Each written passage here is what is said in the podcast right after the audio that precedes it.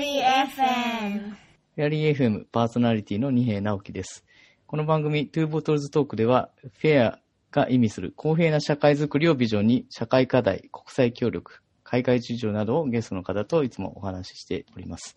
今回は、えー持続可能な開発課題、えー、 Sustainable Development Goals SDGs について、国際協力に関する仕事やキャリアなども含めて幅広くお話をしていこうと思っております。で、今日はですね、えー知り合いの方をゲストにお呼びしております。今日のゲストは伊藤夢人さんです。えー私から簡単に、えー紹介しますと、伊藤さんは現在、外務省国際協力局にてお勤めです。でそちらの部署では政府開発援助、まあ私もあの JICA 国際協力機構という組織で関与してるんですが、え外務省側で、え ODA の、え政策ですとか、え全体的な、え管理、え計画、実施の、えモニタリング等々をされておられます。で、伊藤さんは国際機関との連携、国連の、え専門機関との連携なども過去に、え関与されていますし、まあ、今は2カ国間、まあ、主に JICA を通じた、えー経済協力ですとか、まあ、支援というのに、えー関わられています。伊藤さん自身は、えー本省でのお仕事とともに、えー在外、えー現地、大使館、えーミャンマーでもお勤めになられたということで、えー様々な視点で、えーこの分野に関わられておられます。そして、今日のメインテーマである SDG、えー持続可能な開発、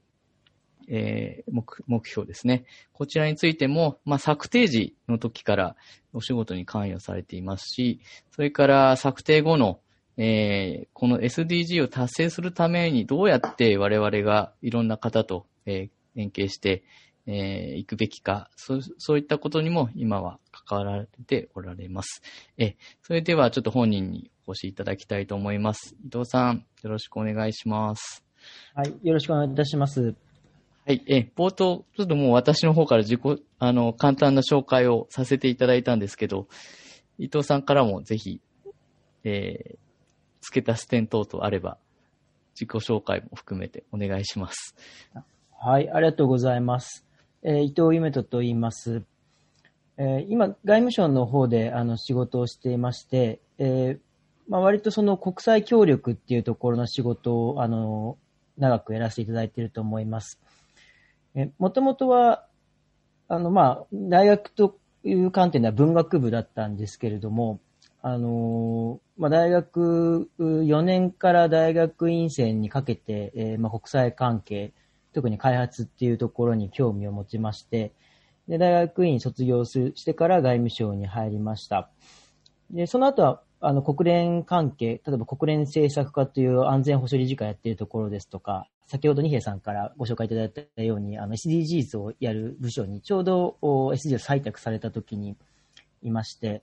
えーまあ、その他出張では、あの、国連人権理事会、ジュネーブの方にも行かせていただいたりと、お比較的そのマルチ国、国連関係、えーでの仕事を多くさせていただいていると思います。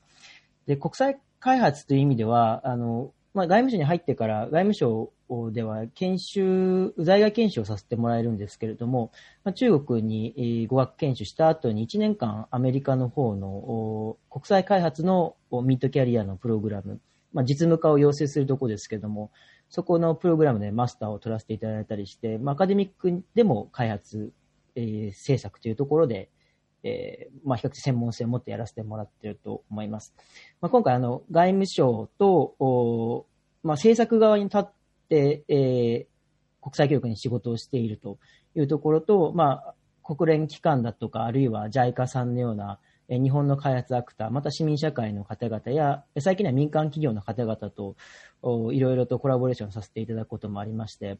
えーまあ、いろいろと幅広く、う話をさせてもらえればなと思います。二平さんとは、えー国連せ、えー地球規模課題総括化という SDGs をやっている部署で、えー二平さんがあの UNDP ニューヨーク事務所にいたんですけれども、えーその時にちょうどいろいろとあ仕事上で付き合いもありましたし、えーその後いろんなところでえー一緒に勉強させてもらっているという関係です。よろしくお願いします。あありがとうございます。そうですね。私が JICA から UNDP の本部、えー対外関係局に出向していた時に、伊藤さんが東京側の、えー外務省の本部の方にいらっしゃって、で、当時は SDG を策定する、まあ、直前の、えー時期もありましたね。2015年の、えー確か9月の国連総会で、えーの時に採択されたので、まあ私もその前は UNDP とあと日本政府、外務省、それから JICA が、えー SDG にどういう課題を盛り込むかっていうことで国際会議なんかにも、あの、オーガナイズするところで、えー準備したり、えー会議開催したり、あの、こういうテーマ、日本としてはこういうテーマを、えー UNDP と一緒に推進したいっていうテーマが当時、えー国際保険だとか、雇用の問題だとか、気候変動だとか、いくつかあって、あの、関与させていただきました。で、まあ、伊藤さんともその時にかなり、えーやり取りさせていただきましたし、あと日本と UNDP が連携して行う、まあ、世界グローバルな、えーいろんな地域の課題に関してのプロジェクトを形成するというところでご一緒させていただいたなというのを、えー今、改めて思い出しますが、えーそうですね、伊藤さんはもともと文学部で、そこから外務省の方に入られて、まあいろいろ国際的な授業に関与されたっていうことなんですが、もともとそういうことを志望されてたんですか？えっ、と、大学、あの、私と二平さん、実は大学同じなんですけど、はいちょっと微妙に1、2年ぐらい被ってるかどうかってところで、当時は面識なかったんですけども、あの、まあ、もともともと私、北海道の、あの、帯広市っていうとこ出身で、で、まあ、大学入るときに、あの、まあ、三谷幸喜さんに憧れて、あの、コメディのシナリオ書きたいなと思って、あの、そこの大学で文学部に入ったっていういきさつがあります。で、まあ、最初大学入った時は、えーまあ、演劇だとか映画をサークルでカメラ借りて作ってたりとか編集したりとかっていうことをしてたんですけれども、まあ、最終的になんとなくこう、今その時に知り合った友達ともたまにお酒とか飲みながらすごい楽しくやってたんですけれども、なんとなくこうやっぱ特殊な世界っていうか、もうちょっとこう普通っぽいことの方が将来的に仕事としていいかなと思った時に、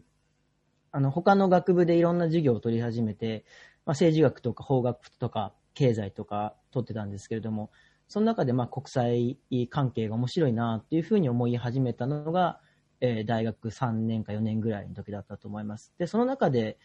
まあ、当時人間の安全保障っていうのが出始めて、結構こう、まあ、日本の国内では割と流行ってきたというか、あの、尾形貞子さんの影響で、まあ、いろんな人が知るようになったところとちょうど重なっていて、で、卒論を文学部だけでも人間の安全保障で書いたりとか、あの、して、で、そこから、えーまあ、どういうキャリアがあるかなと思ったときに、いい、まあ、最初は国連機関っていうのをちょっと考えてアメリカの大学に行こうかなと思ってたんですけど、まあ、とある方に、あの、君のやりたいことだったら外務省に来て政策のサイドから開発とかやった方がいいんじゃないのって言われて、えーまあ、外務省っていうのは一つ選択肢としてポンと浮かんだんで、あの、まあ、大学に結局日本の大学に行って、えー試験を受けて大あの外務省に入らせてもらったっていう形になります。まあ、結果としては、あの、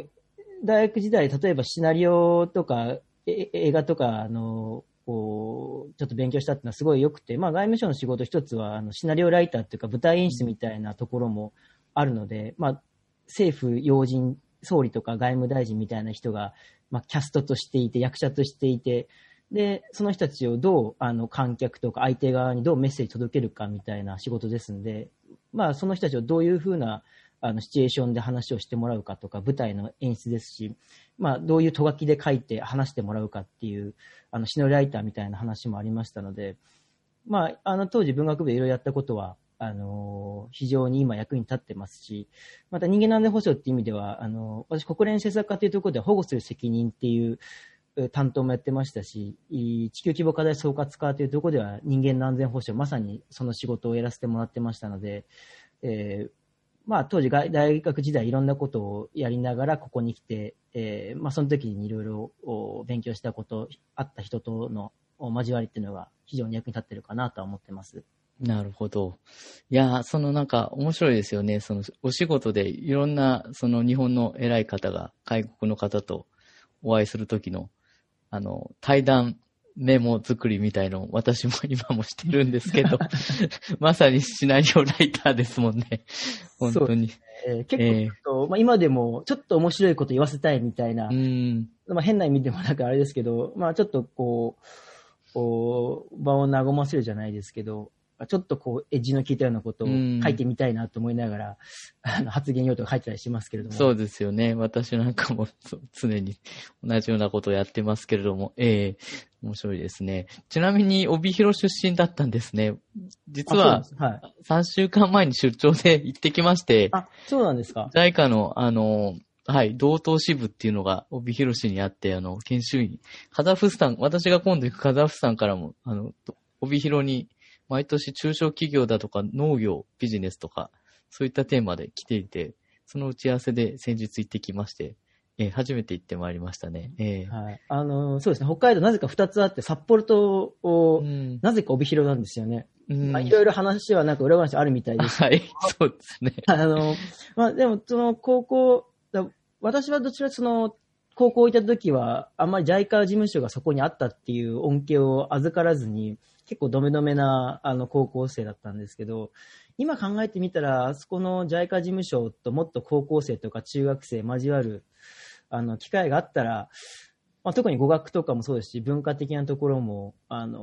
もうちょっと当時から思うところあったのかなと思いますけどね。うん、まあ私も就職してからこういう組織があるって知ったんで、なかなか難しいですね。うん。うん、私も昔あの九州の国際センターっていうところに新人時代いたんですけど、まあいろんな外国から、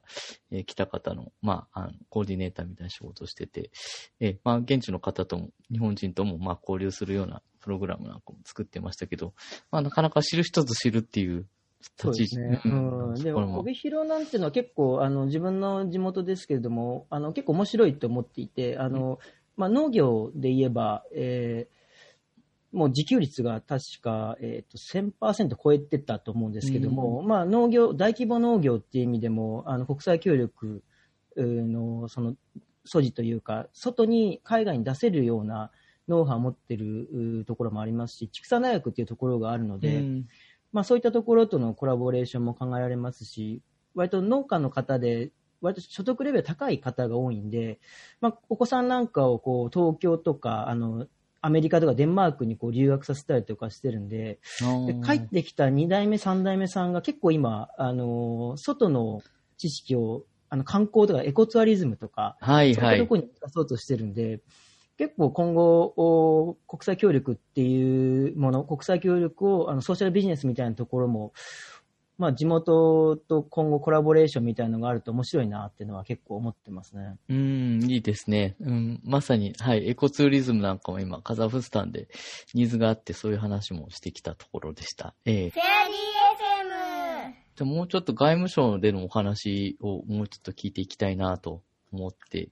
はい、で、えー、開発協力にいろんな形で関与されてきて、まあ、その国連での、まあ、国際的な、えー、枠組みに関与されたり、えー、それから、まあ、プロジェクトレベルでもいろいろ関与されて、伊藤さんの中では、どこ、その、まあ、国連政策課、地球規模課題課、あとは、ま、現場でミャンマーの大使館にも直前お勤めなされてたと思うんですけど、何かこの点で関わってすごい、あの、面白かっただとか、まあ、思い出があるような会議ですとか、あの、活動あったら聞きたいなと思いますけど。そうですね。まあ、本性でいくと、あの、まあ、3つぐらい課を、あの、今のところ経験してるんですけれども、お先ほど、まあ、ちょうどに SDGs をあの採択したときに地球規模課題総括使ったところにいたのは非常に面白い経験一つだったと思います。で特にそのその時に国際機関にあの日本政府っていろんなところにあの、まあ、資金的な供与をして国際機関の方に、えー、供与あのプロジェクトをやっていただいてますけれどもあの特に中東アフリカの、まあ、UNDP とか UNICEF の案件なんていうのをいろいろこうプロジェクトドキュメントとか見させてもらって、そのいろんな国からプロポーザルが出てきて、横並びで一斉に見てたっていう時期があったので、それはなんか世界でどういう国際機関がどういうプロジェクトやってるかっていうところを見ることができたっていうのと、実際にどこにあの資金的な供与するかっていうところの視点ですね。で、あとはその日本政府とやっぱり国際機関、えー、が望ましいと思っている資金提供の仕方だとか、実際のプロジェクトとかそこの齟齬をどう埋めていくかとか、ちょうどいいところに落とし込んでいくっていう作業は非常に面白かったなと思います。で、地球規模化総括化で、あの、一つ興味深かったのは、今ふっと思い出したのが、あの、赴任したばっかりの時、あの、仙台防災会議っていうのがあの直前に大きい会議あったんですけども、国連の世界会議ですけど、その後に世界津波の日っていうのを作ろうとしていて、はいはい、赴任した初日だったか次の日ぐらいに、あのとりあえず世界津波の日っていう国連決議を作ろうと思うんで、国連決議書いてって言われたのが 一番最初の仕事で、で、あの結果採択されて、今、あの、毎年、世界、まあ、津波の啓発活動なんて日本、あの、UNDP と協力したりやってますけども、一番最初に国連決議改定っていうのは、あの、すごい面白い仕事だったなと思います。ちょうど、昔、その前に国連政策課にいたので、その時に国連の決議っていう土地感があったのが、まあ、大きかったなと思いますけども、なんかそんな、今、ふと思い出しました。なるほど。うん、確か私も現地にいたので、代表部の、ニューヨークの代表部の方は、いろんな国の方に支持を得るために、かなり活動されてたんじゃないかなというのを思い出しますね。そうですね。国連、うん、あの決議通す結構大変なので、もういろんな国に働きかけをして、うん、えー、あのそれこそ人間の安全保障の国連決議っていうのも過去に2回ぐらい出てますけども、その時もすごいやっぱり苦労しているのを、まあ、違う部署にいながら横目で見せた記憶があります。そうですよね。うん、確かに人間の安全保障は2014年ぐらいだったかなと、私がニューヨークにいた時も一度可決されていたので、ええ思い出しますね。なるほど。まあ、地球規模の課題、まあ、あの、いろんな国々の支持を得てやらなきゃいけないっていうこともありますし、そういうマルチラテラル、まあ、国連の機関を通じて資金を拠出して、えー、支援していくというのもありますし、えー、冒頭でちょっとお話出た SDGs の話、これも今回もうちょっと、あの、取り込んでいけたらなと思っていて、はい、伊藤さんはもうすごい類稀な経験をされていると思うんですね。SDG の、まあ、政策を日本政府側から、えー、担当して、それで、まあ、策定されたっていうのは先ほどの話だったと思うんですが、まあ、策定された後ですかね、もうその枠組みを、まあ、世界中でこの17の、えー、目標と、それからターゲット169個でしたかね、作られて、で、それを、じゃあ今度実施するというところで、えー、大きな違いは今までのあの MDG、ミレニアム開発目標というのが2015年まであって、これは主に開発途上国を、こう、の、その貧困削減だとか、あの、経済を良くしていくだとか、まあそういったことだったと思うんですが、SDG は、まあ、先進国、日本を含むその北の国々も含む、もうより包括的な枠組みということで、一つ特徴がもう全然違うと思うんですが、そういった中、日本国内も巻き込んでいかなきゃいけないっていう、えー、背景があったと思うんですね。その時、伊藤さんがかなり活動されてたんじゃないかなと思うんです。それでその時のお話をお聞きしたいなと思ってます。そうですね。あの、まず我々、あまあ、外務省のあの、SDGs 担当部署にいて、最初の課題は、えー、今、西江さんおっしゃったように、その、先進国も取り組みましょうというゴールなので、日本国内でどう SDGs を広めていくか、そして実際にやってくださる人たちを増やしていくかっていうところでした。で、本来的に外務省のやる部類じゃないんですよね。多分国内のメインストリームとか主流化って。まあ、なんで外務省がそこをやらなくちゃいけなかったかっていうと、国内の他の官庁も含めて全然関心がなかったっていうのがあります。で、まあそういうわけで、まあ外務省がやんないとダメだよねっていうことになって、で、まあ、これは私直接やってたわけじゃないんですけれども、あの、まあ日本政府の中に、SDG 推進のあの組織を作りましょうというのがあり、まず最初のステップでありました。で、その時に、やっぱり総理とか、あの、いろんな省庁を巻き込む、いろんなビジネスセクターを巻き込むっていう意味では、やっぱ総理を巻き込みたいっていうのがあって、当時。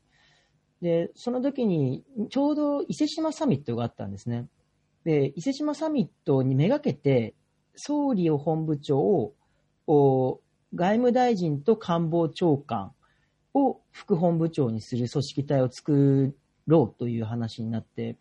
で、これ多分伊勢志摩サミットがなかったらなかなかそういう組織体って作れなかったと思うんですけども、あの、なかなか総理を担ぐのって結構政府の中では大変なので、そういう意味ではちょうど伊勢志摩サミットがあって、えーまあ、世界の場で日本がちゃんとしっかりやりますって言ってアピールしなくちゃいけないですよねっていうのがあったと。でそういう意味で、あの、総理本部長、外務大臣と官房長官、副ヘッドというところの組織体作って、えーまあ、ステークホルダーが全員集まるような幹事会、SDGs のステークホルダーズミーティングみたいなものも開けるような形にしたというのが、あの、2016年の構図ですね。で、私が直接やったっていう部類だと、その前後ぐらいで、もうちょっとビジネスセクターとか大学生とか、あの、全然 SDGs 関係ない人たちのを巻き込む仕掛けを作ってみたいな、そういう仕事のリーダーをやってって言われたので、そこが実は結構私にとっては大きくて、で、特に、まあチームで、まあ、プラス1人、2人、2、3人ぐらい、あの、チームでこう、やらせてもらってたんですけど、その時のチームでやってたのが、の、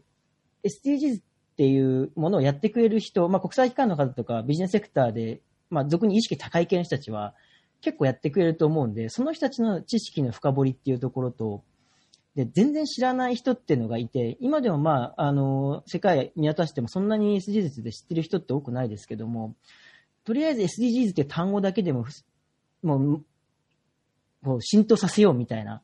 そういう観点から、まあ、あの、仕事をしてって言ってやったのが、まあ、国内の主流化、国内の広報チームで私が主にやってたことになります。いや、もう伊藤さんさらっと言われますけど、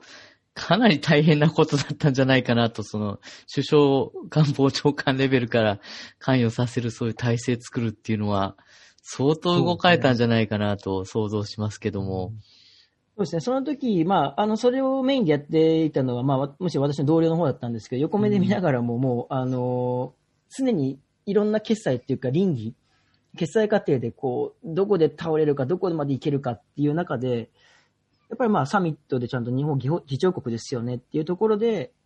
えー意識合わせをみんなできたっていうのは大きかったなというふうに思います。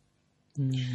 で国内の主流化っていう話だと、あのまあ、その時もいろいろやったんですけども、あの特にその SDGs って誰も知らないで、なんとか普通のメディア媒体とか、まあ、エンターテインメント産業みたいなところの力を借りてやりたいなと思ってたんで、まあ、そういう意味では芸能事務所にもこうブリーフィングしに行きましたし、あの民間企業で大学にもブリーフィングしに行ったりして、で、まあ今、あのニュースメディアみたいなところでも SG 特集って結構やってもらってますけども、まあそういったところとのコラボレーションを当時してたっていうのは結構印象に残ってるところですね。うんで、その、まあ、国内でのメインストリーミングに関しては、その政治的なレベルだけじゃなくて、まあ、民間、それから市民に向けた、まあ、啓発のために、いろいろ取り組まれてたと思うんですけど、確かあの、あれですよね、芸能人を使って、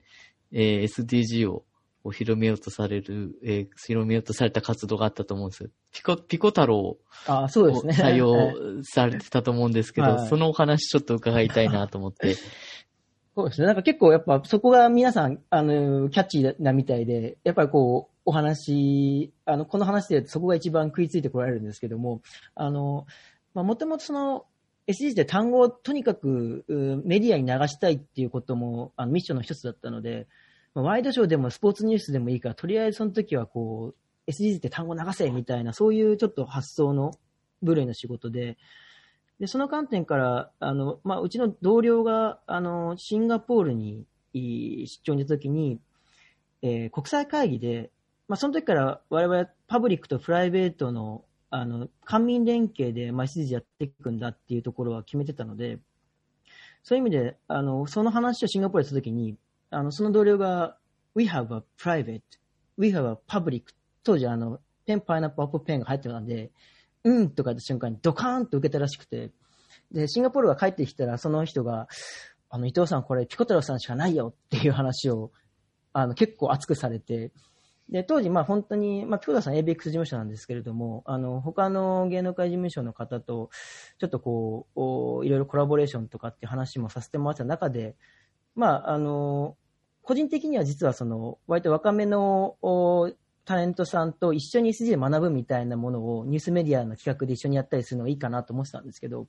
まあ、その方の熱意に押されてピコ太郎さん、あの、を、使わせてもらえないか。で、本当に短い SDGs ビデオを作ってくれないか。っていうことで、まあ、SDGs のビデオも作っていただきましたし、まあ、ニューヨークでその、岸田大臣、当時の大臣を担いで、日本政府の発表を、プレゼンテーションする時があったので、まあ、その時にレセプションにも一緒に来てもらって、まあ、国連の加盟国の代表団なんかにも、あの、まあ、日本の活動をやるっていうのをプレゼンしながら、えー、ピコ太郎さんにもパフォーマンスしてもらって、かつ、あの、一緒に日本の民間企業の方もニューヨークに来ていただいて、まあ、民間の取り組みっていうところをあのアピールする会合をやったので、まあ、非常にすごいいい思い出にはなりました、その時。SDGs。いや、結構私はもうニューヨークは2015年の末に去ってたんですけど、その後、うん、ピコ太郎がニューヨーク来ていろいろやってるっていうのを、あの、SNS とかで見てたんで、結構、はい、ニューヨークにいた知り合いなんかもみんなポストしてたんで、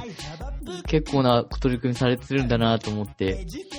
あの、注目させていただいてましたけどね。えー、あれ目立ちますよね。やっぱ、あの、国連本部、あのー、ああの中を、あの格好で歩いてる人目立つ。ね、しかもですね、なんか面白かったのが、ちょうど、ピコ太郎さんは、あの時誕生日だったんです。ほえっ、ー、と、2016年の、えっ、ー、と、4月だったかな。あの、なんかその時ちょうど誕生日祝いもしたりとか、まあ、終わった後打ち上げでちょっとこう、急遽ステーキハウスでみんなで打ち上げしたりもしたんですけど、えー、なんかあのーまあ、ピコ太郎さんとか、まあ、プロデューサーの小坂大魔王さん的にも、あの、他の事務所の方々的にも非常にいい思い出だったらしくて、まあ、今でも、あの、SDGs の、あの、イベントやったりするときは、結構、あの、その時の方々っていうのが、まだ、未だにこう、一緒に協力してくれたり、今後もなんかやろうかって言ってくれてるので、まあ、そういう意味いい、あのー、回だったなと思ってます。なるほど。いや、素晴らしいですね。すごい仕掛けだったなと思います。SDGs。他には、あれですよね。あとは大学、あの、こあ、大学でのセミナーだとか、その SDG をいろんな形で、えー、まあ、紹介していくということで、教材ですかね、教科書への記載だとか、そういったこともあったのかと思うんですが。そうですね、特に教育分野はすごい重視をしていて、で、私がまあ、国内のその SDGs 広報をする資料課の、まあ、仕事をするときの段階で、えーやっぱり中、中学校だと思います。学習指導要領の中に、その、副教読本ですかね。教材に、やっぱり SDGs を入れるって話を、あのー、していて、で、特にそこは文部科学省と、あの、話をして、なんとか入れてくれっていう話をしたっていうこともありますし、今すごい教育現場で、あの、よく私があのいろいろお話しさせてもらってるあの水野さんというあの SDGTV をやられている方いらっしゃるんですけど、まあ、その方が SDGs 未来甲子園っていうのをあの高校生向けのおイベントをやられてるんですけれども、やっぱり中学生、高校生、特にまあ小学生までできればいいですけども、そこら辺であの学習で SDGs っていう単語をまさに滑り込ませるっていうのは一番いい時期ですし、考え方的にも世の中をちょっとよりよくとか、よりよくっていうところの意識づけを、まあ、あの、10代からしていくっていう観点でも、その時の、あの、学習指導要領っていうのは非常に、まあ、私も重視してたところの一つですね。うん、そうですか。素晴らしいですね。今、もう SDG、いろんなところであの、マーク、えー、円形のあの円盤の真ん中に穴が開いている、いろんなカラフルの、えー、マークなんですけど、いろんなところで見かけますし、教材でも見かけるし、本屋さん行くと SDG に関連する取り組みの本なんかも、いろんな、まあ、気候変動だとか、あの、環境だとか、まあ、いろんな切り口でありますし、全体を解説されるものもあるし、日本の民間企業がどういうふうに SDG と、こう、を使って、こう、活動を推進していくかという視点、まあ、それと、あと、まあ、もともと我々がそういう政府開発援助で海外向けにやってた貢献っていうのも、まあ、これも SDG につながる、えー、ことだということで、いろんな形でこう、出ていますから、非常に違うなと。で、私個人としてもその SDG の前のミレニアム開発目標 MDGs、これはそこまで今回みたいにはあの、知られてなかったなと思うんです。まず日本国内でも知られてなかったし、その開発に関わってても、国連機関なんかはかなりそれをこう、政策の中には入れてたんですけど、そこまでいろんな組織が、あのー、その、えー、開発目標について意識して活動してたかっていうと、うん、かこう限られてた中じゃないかなと。まあ、あの、ニューヨーク、国連本部があるニューヨークだとか、あとはそういう国連の専門機関が現地で活動するには MDG っていうのは使っていたんですけどね。えー、そういう意味ではすごい違うなと。はい、特に民間セクターがあの結構関心を持ってきているっていうのが大きいなっていうふうに思っていて、で私がその SDGs の仕事をしてた時から今に至るまで結構あの思いというか、あの、信念があるのは、仮にその、仮にというか2030年までに SDGs を本当に達成しようとする、しようと思うと、すごい尖った技術とか尖った考え方が必要だと思ったんですけれども、まあ、今でもそう思ってるんですけど、ただ役所とか国連って結局官僚組織なので、いろんなステークホルダーを調整しなくちゃいけないので、あの、アウトプットは結局丸いものにならざるを得ないんです。ただ、あの、そう、それをやってると結局、世界の中のより良いことっていうか、社会的な、あの、まあ、社会変革みたいなところってのは絶対起きないので、どうにかして尖ったことをやってくれる人たち、つまり民間セクターをなんとか巻き込まなくちゃいけないなと思ってて、で、まあ、その時、あの、やったのは、あの、まあ、SDGs アワードっていう、あの、日本のその、を実施してくれる人たち SDGs を実施している人たちを表彰するっていう、あの、グッドプラクティスを表彰するっていうことをやりましたし、で、どこかホームページに行けば、あの、どういう SDGs に関する活動をやってる、あの、企業があったり、市民社会の団体があったり、っていうプラットフォームを作ってみたかったので、あの、当時、あの、全然外務省のホームページに、取り組みのをやってる企業さんのページなかったんですけど、一社だけパナソニックさんがたまたま載ってて、で、それに2社目として、とある、あのまあ、太陽光パネルのメガソーラーをやっている企業さんに声をかけて、あの、SDGs コミットしてくれと。で、できれば数値目標で何年までにどれくらい CO2 減らすみたいのをやってもらって、かっこいい、あの、ホームページ作ってくれっていうようなことをちょっと口説いてやらってもらって、で、そこから民間企業のホームページをペタペタって貼るようにしてもらって、で、私、まあ移動した後ですけども、最終的には今、あの、SDGs プラットフォームっていう外務省のホームページで、まあいろんな企業さんとか、あの、市民団体の方々の取り組み、国際機関の取り組みっていうのを、まあそこに行けばとりあえずのものは、あの、いろんなものが見られるっていうふうになってますけど、なるべくその民間セクターをどう動いてもらう、自主的に動いてもらうかっていうのは、その時も今もやっぱり、すごい重要だなと思ってます。うん。なるほど。SDD アワードとかも、そうですね、あのニュースで拝見したりしてましたし、多分いろんなところでそういう似たような仕掛けが出てきてますよね。自治体だとか、えー、県だとか、市だとか、そういうなんか国レベルのところからこう、いろんな地方でもそういう取り組みが今や推進されていて、すごいなと思いますね。そうですね。あと、今後は実践ですよね、やっぱ。あの、うん、もっと尖ったものがもっと大きくなったらいいなっていうふうには今思ってますけれども。うん。MDGs から SDGs に、うん、入って変わった、私が、うん、見てる中でやっぱり変わったのは、イノベーションっていう考え方がかなり強くなってきましたよね。だからイノベーションって必ずしも科学技術っていうことじゃないんですけど、その新しい構想で発想でアプローチでえー、問題解決をしていこうっていうことなんだと理解してますけども、ちょっと人によっては科学技術の応用っていう面もまあ入ってくるんですけど、そこは結構ややこしいかなと思ってるんですが、デジタルゼーションだとかそういったことを使ってイノベーション、イノベーションはあくまでもあの、新しい発想でとあの、問題を解決するということで、そこにまあ、技術だとかデジタルゼーションだとか、そういったことを活用していくことなのかなと私自身は理解してるんですけど。私もそう思ってます。あの、イノベーションやっぱ二つあって、一つはテクノロジーなんですけど、あの、私、もう一つは絶対アイディアのイノベーションだっていうふうに、あの、まあ、今、いろんな民間企業の方と一緒にやらせてもらう取り組みでも、まあ、イノベーションはテクノロジープラスアイディアのイノベーションっていうことで、言っていて、で、特にアイデアのイノベーションは、なんか皆さん、なんか僕もそうですし、あの、普通の、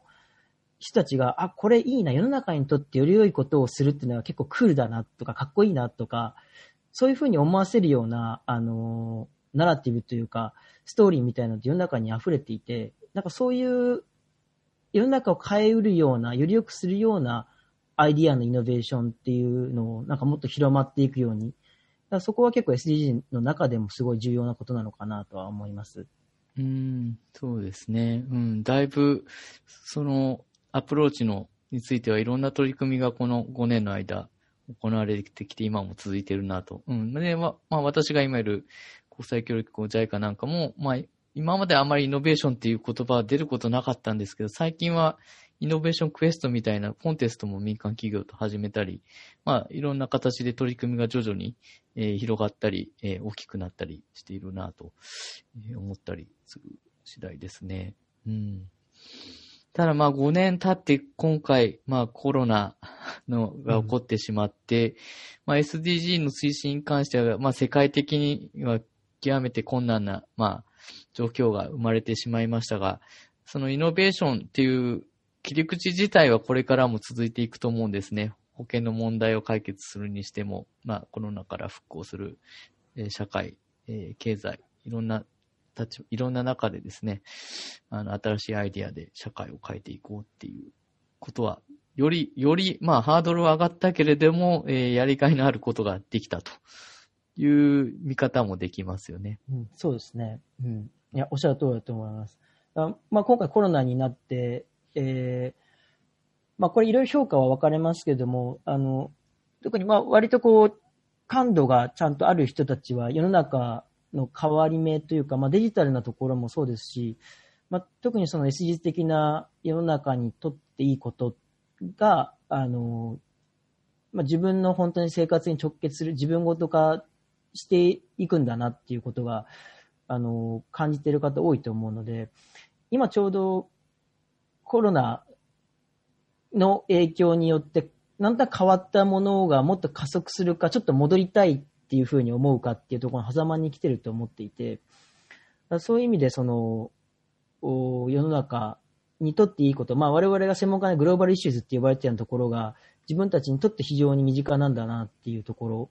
をもう少し考えられるような環境にもうちょっとしていければなというふうには思いますね。SDGs。で、伊藤さんが言われてた SDG の中では、まあ、えー、官だけじゃなくて民間、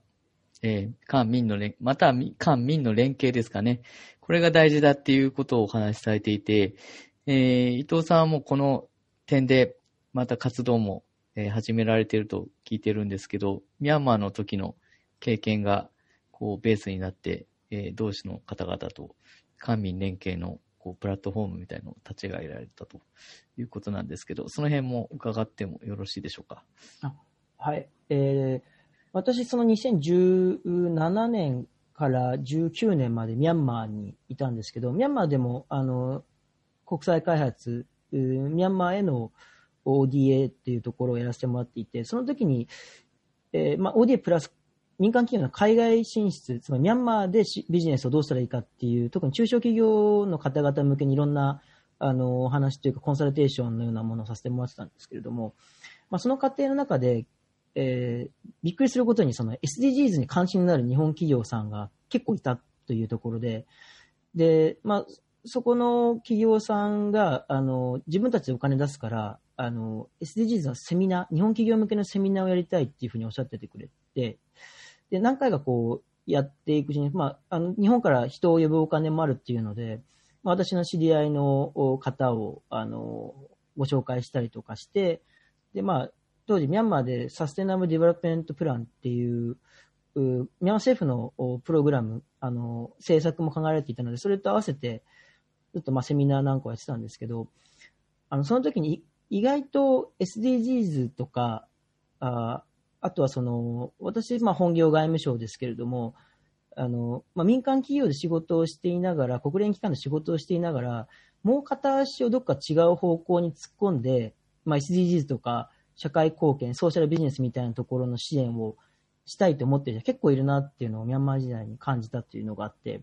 で、そういう人たちが集まって、まあ、 Slack のコミュニティ作ってたんですけども、あの、SDGs 悪だくみ会って呼んでたんですけども、うん。そういう方々と一緒に、まあ、SDGs バーっていう、ちょっとまあ、ワインバーをお貸してもらって、まあ、飲みながら、こう、SDGs の専門家連れてきたりとか、まあ、いろんな、ミャンマー社会もそうだし、日本の企業とか、どういうふうにして今後の世界の中で、えーまあ、社会にとってもいいことだし、みんなにとっていいこと、プラス、まあ、原動力になるような、あの、金銭的なとこもそうだし、まあ、よりよく社会に貢献できるかっていうのを夜な夜な、あの、話すような会をうんやらせてもらってました。そうですか。すごい、すごいですね。影の ODA タスクフォースみたいな。あ、感じになってますねそうです。そんな感じになって、まあ、あの、日本帰ってきても、今、あの、まあ、法人的なものも立ち上げををして、まあ、そこ、私、まあ、国家公務員法があるんで、まあ、基本的には支援をして、まあ、運営自体は、あの、まあ、お任せをというか、あの、他の方々メインでやっていただいてますけど、いまだに、あの、SDGs バーというのを、あの、まあ、コロナになっちゃってね、オンラインで5、6回ほどやってるんですけども、そこには未だにい携わらせてもらってて、で、まあ、今後はそのビジネス的なソーシャルビジネスをやろうとしている方、海外に特に出ていこうとされている方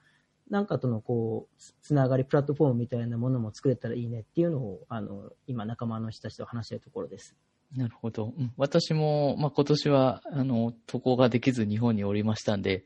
まあ、そういったこともあって、えー、アイアンドインパクトの、はい。えー SDG バーの方には、はい、何度か参加させていただきまして、非常に、あの、なかなかやっぱり仕事、私も官民の仕事は当然、あの、ODA の仕事だと、民間が受注してうんぬんっていうのはあるんですけど、一緒になって最初からこう作っていくっていうプロセスは、やっぱりこう違う、普通のその通常の、うん、開発援助のプロジェクトと、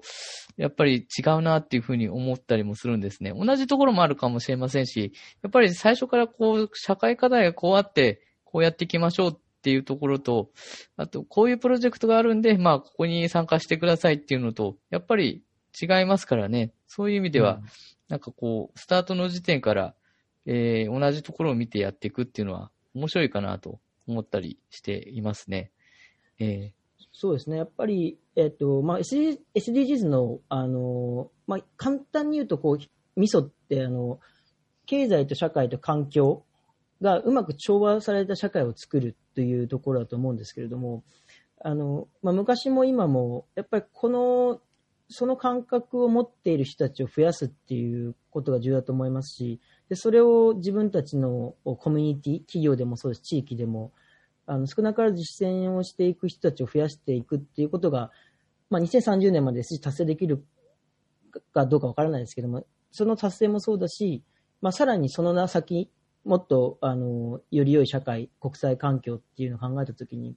そうした、そういう、その、経済、社会、えー環境って調和された社会っていうところを、一緒にこう、それこそアイデアのイノベーション的なものを、あの、広げていきたいっていうのが、あ我々の、まあ、仲間としてちょっと話をしているところです。うん。なるほどですね。今後は、あれですか、その、そちらの I&I インパクトの方で、こう、もっと、まあ今はその国内でいろいろこう、いろんな方の話を聞いて、連携を促進させていくということなんですけど、それ以外にも目指されていることだとか、あったりしますか？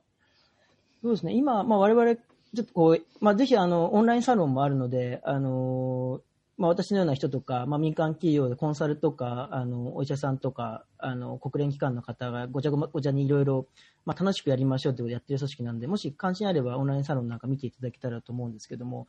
まあ、今、その仲間たちとやろうと思っているのは、まあ、ビジョン、ミッションっていうところでは、まあ、3つあるかなと思って、1つは、あの、アイディア、より世の中をより良くするアイディアの拡散。世の中結構、やっぱ素敵なことを考えてる人って多いので、まあ、それを広めようとしているのが1つ。で、これは SDGs バーでやっているようなところなんですけど、まあ、あとは、やっぱ今後は、あの、広めるだけじゃなくて、そのアイディアの実践をやっぱ助けたいっていうところ。これはまあ私なんかやっぱり、あの、本業の方でも、やっぱりこう、実際に民間セクターでも、あの、JICA さんを通じてでも、国連機関を通じてでも、やっぱその実態を伴ったところの、あの、やっぱ支援とか、あの、そういったところをもっとこう拡大させていくっていうことをやりたいと思ってますし、まあ、仲間内の方もそれぞれのあの組織体にいながら、あの組織体で学んだ知見とか経験を中でもそうだし、外でも、あの、まあ、自分たち本業に反、その規約に反しない程度に、あの、外の人たちに還元していくっていう仕組みを作りたいと思っていることと、まあ、最近三つ目で話しているのは、あの、まあ、世の中によりよくっていうことで、やったことの、おいいことの可視化をもうちょっとしたいよねっていう話をしていて、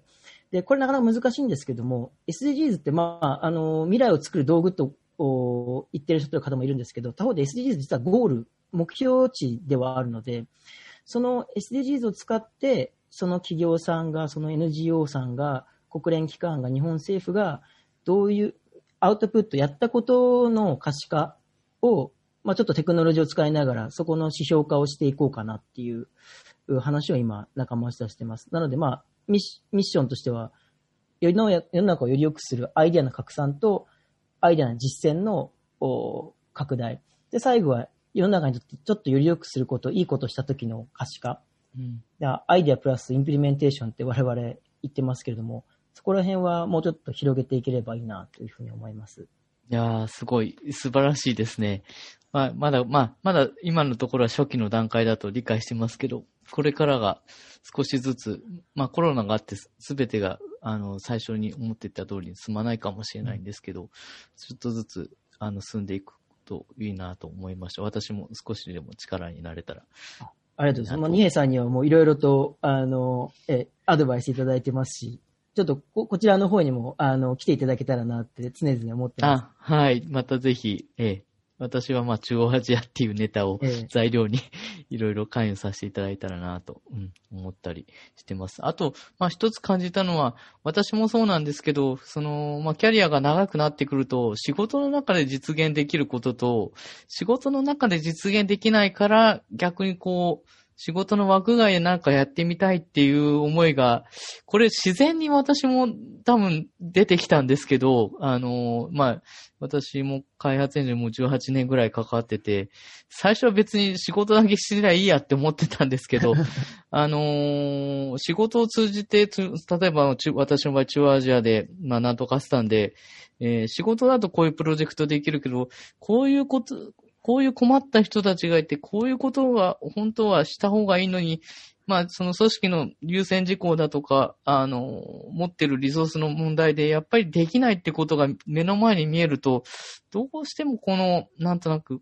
やるせない気持ちみたいのが出てきて、それ、そしたらやっぱり別のそういう、ええー、まあ、媒体といいますか、プラットフォームを通じて、何かしらやりたいなっていう思いは、私もこう、共通するところがありますね。うん、そうですね。多分その方が、あの、まあ、生き方とか働き方っていう意味では、すごい自分が多分楽しいっていうのが何をやるにも根本にあると思うので、まあ、そういうプラットフォームというか組織体が、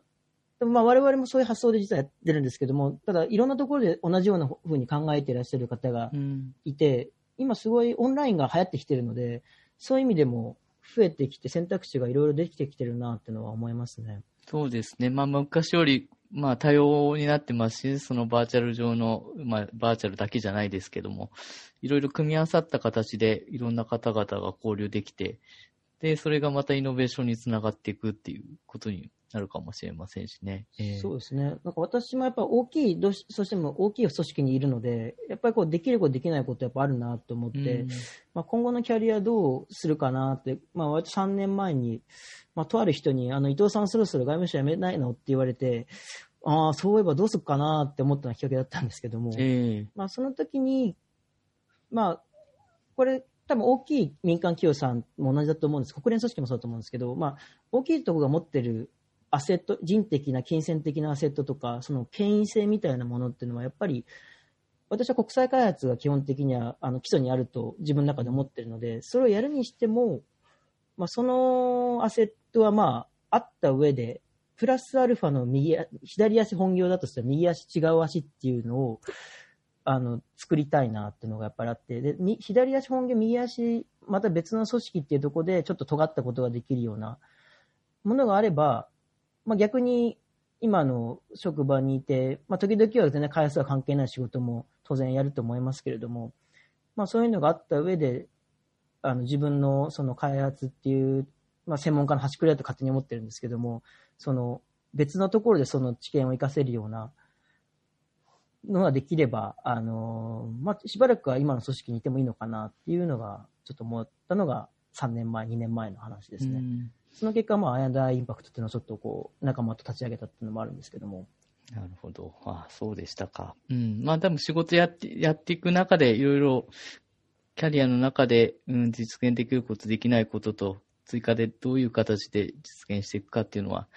きっとこれは、うん、年を増すと、と経験増すとやっぱり考えることになるのかなと、私個人も思ったりしますね。そうですね。特にマネジメントをどう考えるかとか、まあ、組織、まあ、2人以上いたらチームだと思いますけど、まあ、マネジメント、マネージャー的な感覚をどうしていくかっていうところの時に、まあ、個人的には結構 MBA 的な教科書好きでよく読んだりするんですけど、まあ、この大きい組織にいた時のそのマネジメントの力っていうのは今後ちょっと伸ばしていきたいなと思ってて、うん。まあ、そこを、まあ、ちゃんと勉強したり、あの、やることによって、まあ、将来的に何の仕事してるかわかんないですけど、まあ、二人以上いるチームで、それこそイノベーティブなあ組織の作り方じゃないですけど、あの、いい組織を作るっていうのは、そういうスキルはどこに行っても通用すると思うので、まあ、ちょっとそこら辺は今後、ぜひ伸ばしていきたいなと思ってます。で、まあちょっと話が、えー最初の方に戻るんですけど、今は国際協力局で、えー南西アジア、中アジア、コーカサス、中南米の ODA 事業の担当と、えーインドの総括の方もされてるっていうことで、結構大変な、えー地域といいますか、えっ、と、私の理解からすると、あの、日本はホイップっていう、フリーえっ、と、何でしたっけ？オープンインドチャイナ。オープンインド、インドインインドパシフィック。はい。ええ、自由で開かれたインド太平洋っていう外交政策がある中で、えー開発なり国際関関外交、それから開発、それから安全保障っていうのがあって、まあそういった地域に関係するところだと思うんですけども、まあ中央アジアコーカサスはちょっと内陸の方で、中南米はちょっと遠いですけども、ええ。結構大変な国、大事な外交上の国々のお仕事をされてるなと。まあ全部の、他の国ももちろん大事だとは思うんですけども、今の仕事のやりがいだとか、どうでしょう？そうですね。あの、まあ、南西アジア、まあ、中央アジアコーカサスと中南米って意外と日本にいると聞くことがない国だと思うんですけども、まあ、インドですらあんまりこう、例えばタイとかベトナムとかに比べるとあんま土地勘がないっていう、日本の方は多いと思うんですけど、おっしゃるように結構南西アジアは、あの、まあ、大変、いろいろいろ大変なんですけど、あの、まあ、その、フォイプというか、自由で開かれたインド太平洋の、その構想っていうのは、あの、人によって結構いろいろ言うことは変わってきたり、まあ、結構安全保障に偏りがちっていうイメージはあるんですけど、まあ、この開発とか国際協力って観点から、その結節点ってなんだろうなっていうのを個人的にずっと考えてて、で、おそらくその、JICA とか国際機関の人たち一緒になってできる共有のスペースっていうのは、あの、その国の自律的な発展を支援すること、それに向けて協力することだと思っていて、つまりあの、フォイプといわれるこの自由で開かれたインド太平洋って、実は結構広い概念だと日本政府言ってて、で、まあ、あの一つは法の執行とか、あの海洋的なあの自由の、あの海洋の航行の自由だとか、そういうところもありますけど、やっぱ平和で安定的な社会っていうようなところもちゃんと含めて、その、インド太平洋の地域の国々の安定っていうのが非常に重要ですよねっていうところをやってるので、時々この外務省 JICA 関係ってすごいあの、微妙、その、すごいセンシティブというか敏感なところがあるんですけれども、フォイプをめぐってどうにかしてこの一緒に働けるスペースを、あの、ナラティブを構築したいと思ってて、そこはそのいろんな国の自律的な発展を支援するんですよっていうナラティブがやっぱり一番しっくりくるかなと思ってます。そのインドの自律的な発展っていうのが日本にとって望ましい国際環境ですよ。えーバングラディッシュの自律的な発展っていうのが日本にとって、日本人にとっても、あの、望ましい国際環境ですよとか、中央アジアもそうですし、中南米もそうだし、まあ、中南米とかまあ一応ちょっとフォイプのどこまで広げるかってなりますけど、まあ、開発協力の観点からその技術的な発展をどうにかして、JICA さんもそうだし、国際機関もそうだし、一緒になって、あの、進めていくっていうのが今後のキーワードかなと、個人的には思ってます。うん。なるほど。あ、なかなか、あの、考え方がクリアになって、なりましたね、私。結構国際協力、あの、やっぱうん。特に JICA さんと国際協あの国連の方々とにぜひちょっとこう理解していただきたいのとそこでで国際協力の中では外務省の国際協力の中ではそういうふうに考えている実質的な発展の一つキーワードって思っている人もあの何人か何人かというかまあほどほど出てきているような気がしていてあのその中でいろんな開発のアクターの方と一緒にあの働いていくってことかなとあの個人的には思ってます。ほど。伊藤さん、仕事チックな質問になっちゃうんですけど、ど。はい。え、これ中央アジアコーカサスは、その、まあ、フォイップに直接やっぱりこう、地理的には面してないので、ただなんかその、こちらの地域で案件をこう、大きい案件作ると、えー、フォイップとの関係がどうなってるかって、なんか述べなきゃいけないらしいんですけど、これはもうすごい仕事チックなこと聞いていいのか。フォイップっていうものを、なんかこう、えそう、あの、な、なんでもこじつけなくちゃいけないみたいな雰囲気になるのもあんま良くないと思うんですよね。これ、あの、意見には個人差ーがありますけど。えーえーそうですね。これはあくまでも個人の、はい、えー発でも、で言ですけど。もあれですよ、あの、実実質的なもので JICA とか国連機関の方が日本政府からお金を分取ってこなくちゃいけないっていう観点からすると、うん確かにその視点は確かにあった方が良くて、なんかかけた方がいいんですけど、うんあの、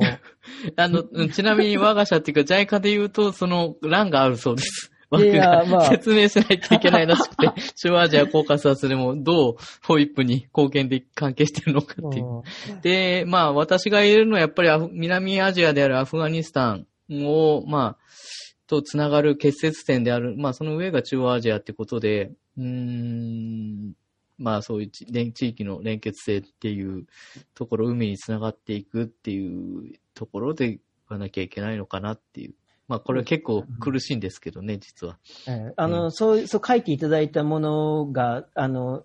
南西アジア、中央アジア、コーカサスと中南米の決済書が全部私のところに来たりするんですけど、あの、やっぱ皆さん苦労されてるなと思ってます。で、あの、書くときに、あの、無理やりこじつけなくてもいいと思うんですけど、あの、ただ意識しておい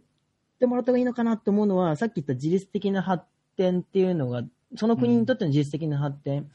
にどう役立ってるかで、その結果、日本にとって、日本人にとっての望ましい国際環境を生み出すんですよっていうことをシンプルに考えていただいた方がいいのかなと思っていて、これは個人的な意見なんはですい。え個人的な意見として。そういう意味では、中央アジアは、やっぱおっしゃる通り、そのアフガニスタンだとか、あとはまあヨーロッパとアジアの結節点ってよく言いますけど、まあ今アルメニアとアゼルバイジャンのはい。あの話ありますけど、まあ今収録は10月の中旬なので、まあ結構その部分が賑やかになっている時期ですけど、うん。まあやっぱりどうしてもその国のお自律的な発展とか安定みたいなところに日本が絡むことによって、まあグローバルシーズ的にはテロの拡散とかそういうところに寄与するとしか、まあ正直なところ言いようがないのかなとは思っていて、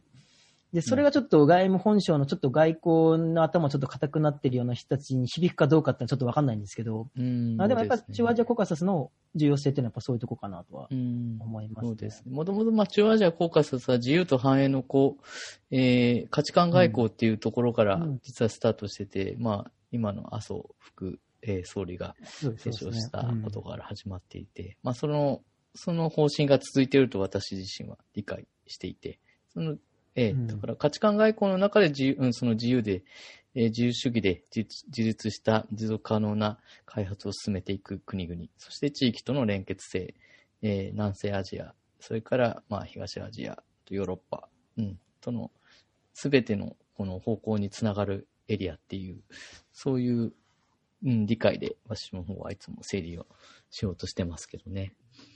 うんそうですね。やっぱ中央アジア難しいな。やっぱし、あの、シーレーンっていう観点がなかなか、なかなか全然ないので。うんあのランドロックトカントリーなんでもこれだけはそう、そうなんですよね。うん。なかなかそこは難しいなと思いますね。うん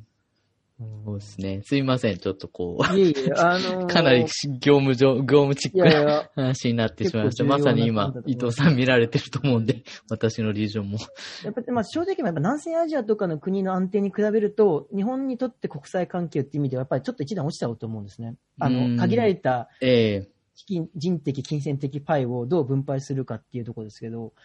そういう意味でちょっと落ち、まあ、外務省的観点からするとちょっと落ちちゃうのは、あの、ある意味仕方ないのかもしれないですけど、その限られたパイの中で何をするかっていう議論だと思うので、その中で、JICA の中央アジアの専門家としての二平さんが、特にこの分野のプロジェクトっていうのが、あの、この地域の安定にとって重要なんだよっていうのを打ち込んでもらうっていう、まあそこしかないのかなとは、うん。あの、個人的に思います。いえいえいえ、ありがとうございます。うん。非常に興味深い、えー意見交換になりました。ええありがとうございます。うんなんかこういう話のは結構面白かったりするかもしれないですね。そうですね。さっきまでなんかこう淡々と昔の話を語るよりは、いやいやいや あこれはこれで、うんまあ、この地域の関係者には、えー関心深いかもしれませんし、えーそうですね。うん、まあ、今日結構幅広くお話伺えて、ですね。まあ、コロナが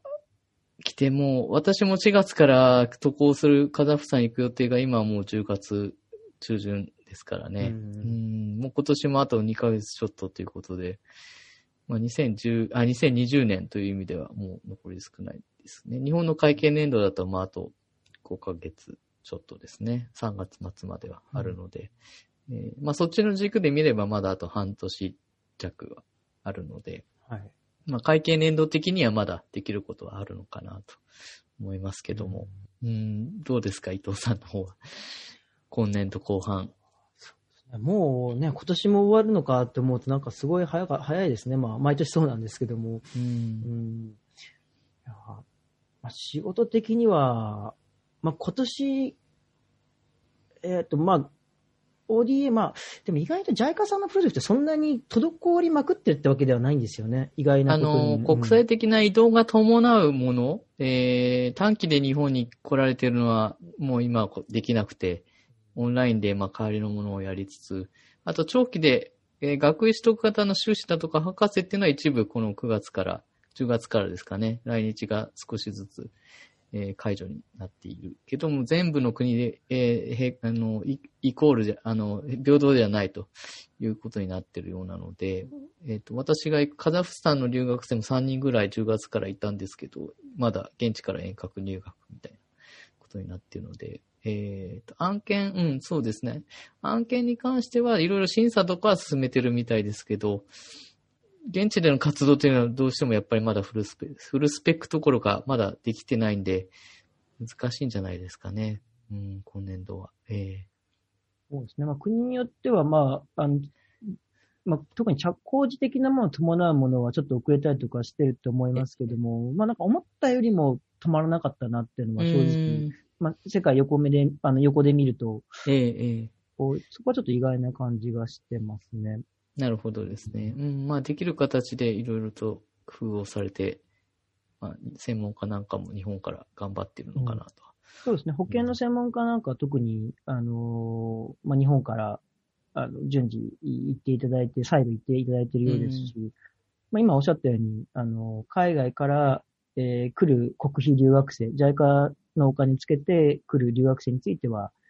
まあビザを出していくっていうことのようですので、うん。まあ、まあ人的交流も最低限はやるの、やっていくのかなと。まあそれそこ、それこそ人的交流、あの人材育成の部分の、あの日本に来ていただく、来ていただくっていうところは、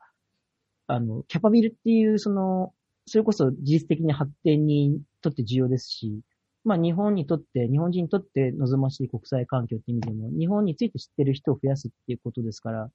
まあそういう意味はさっきの外務省的なところと JICA 的なところと国際機関的なところがちゃんとマッチするような分類かなと思いますね。うん。そうですね、確かに。いやー、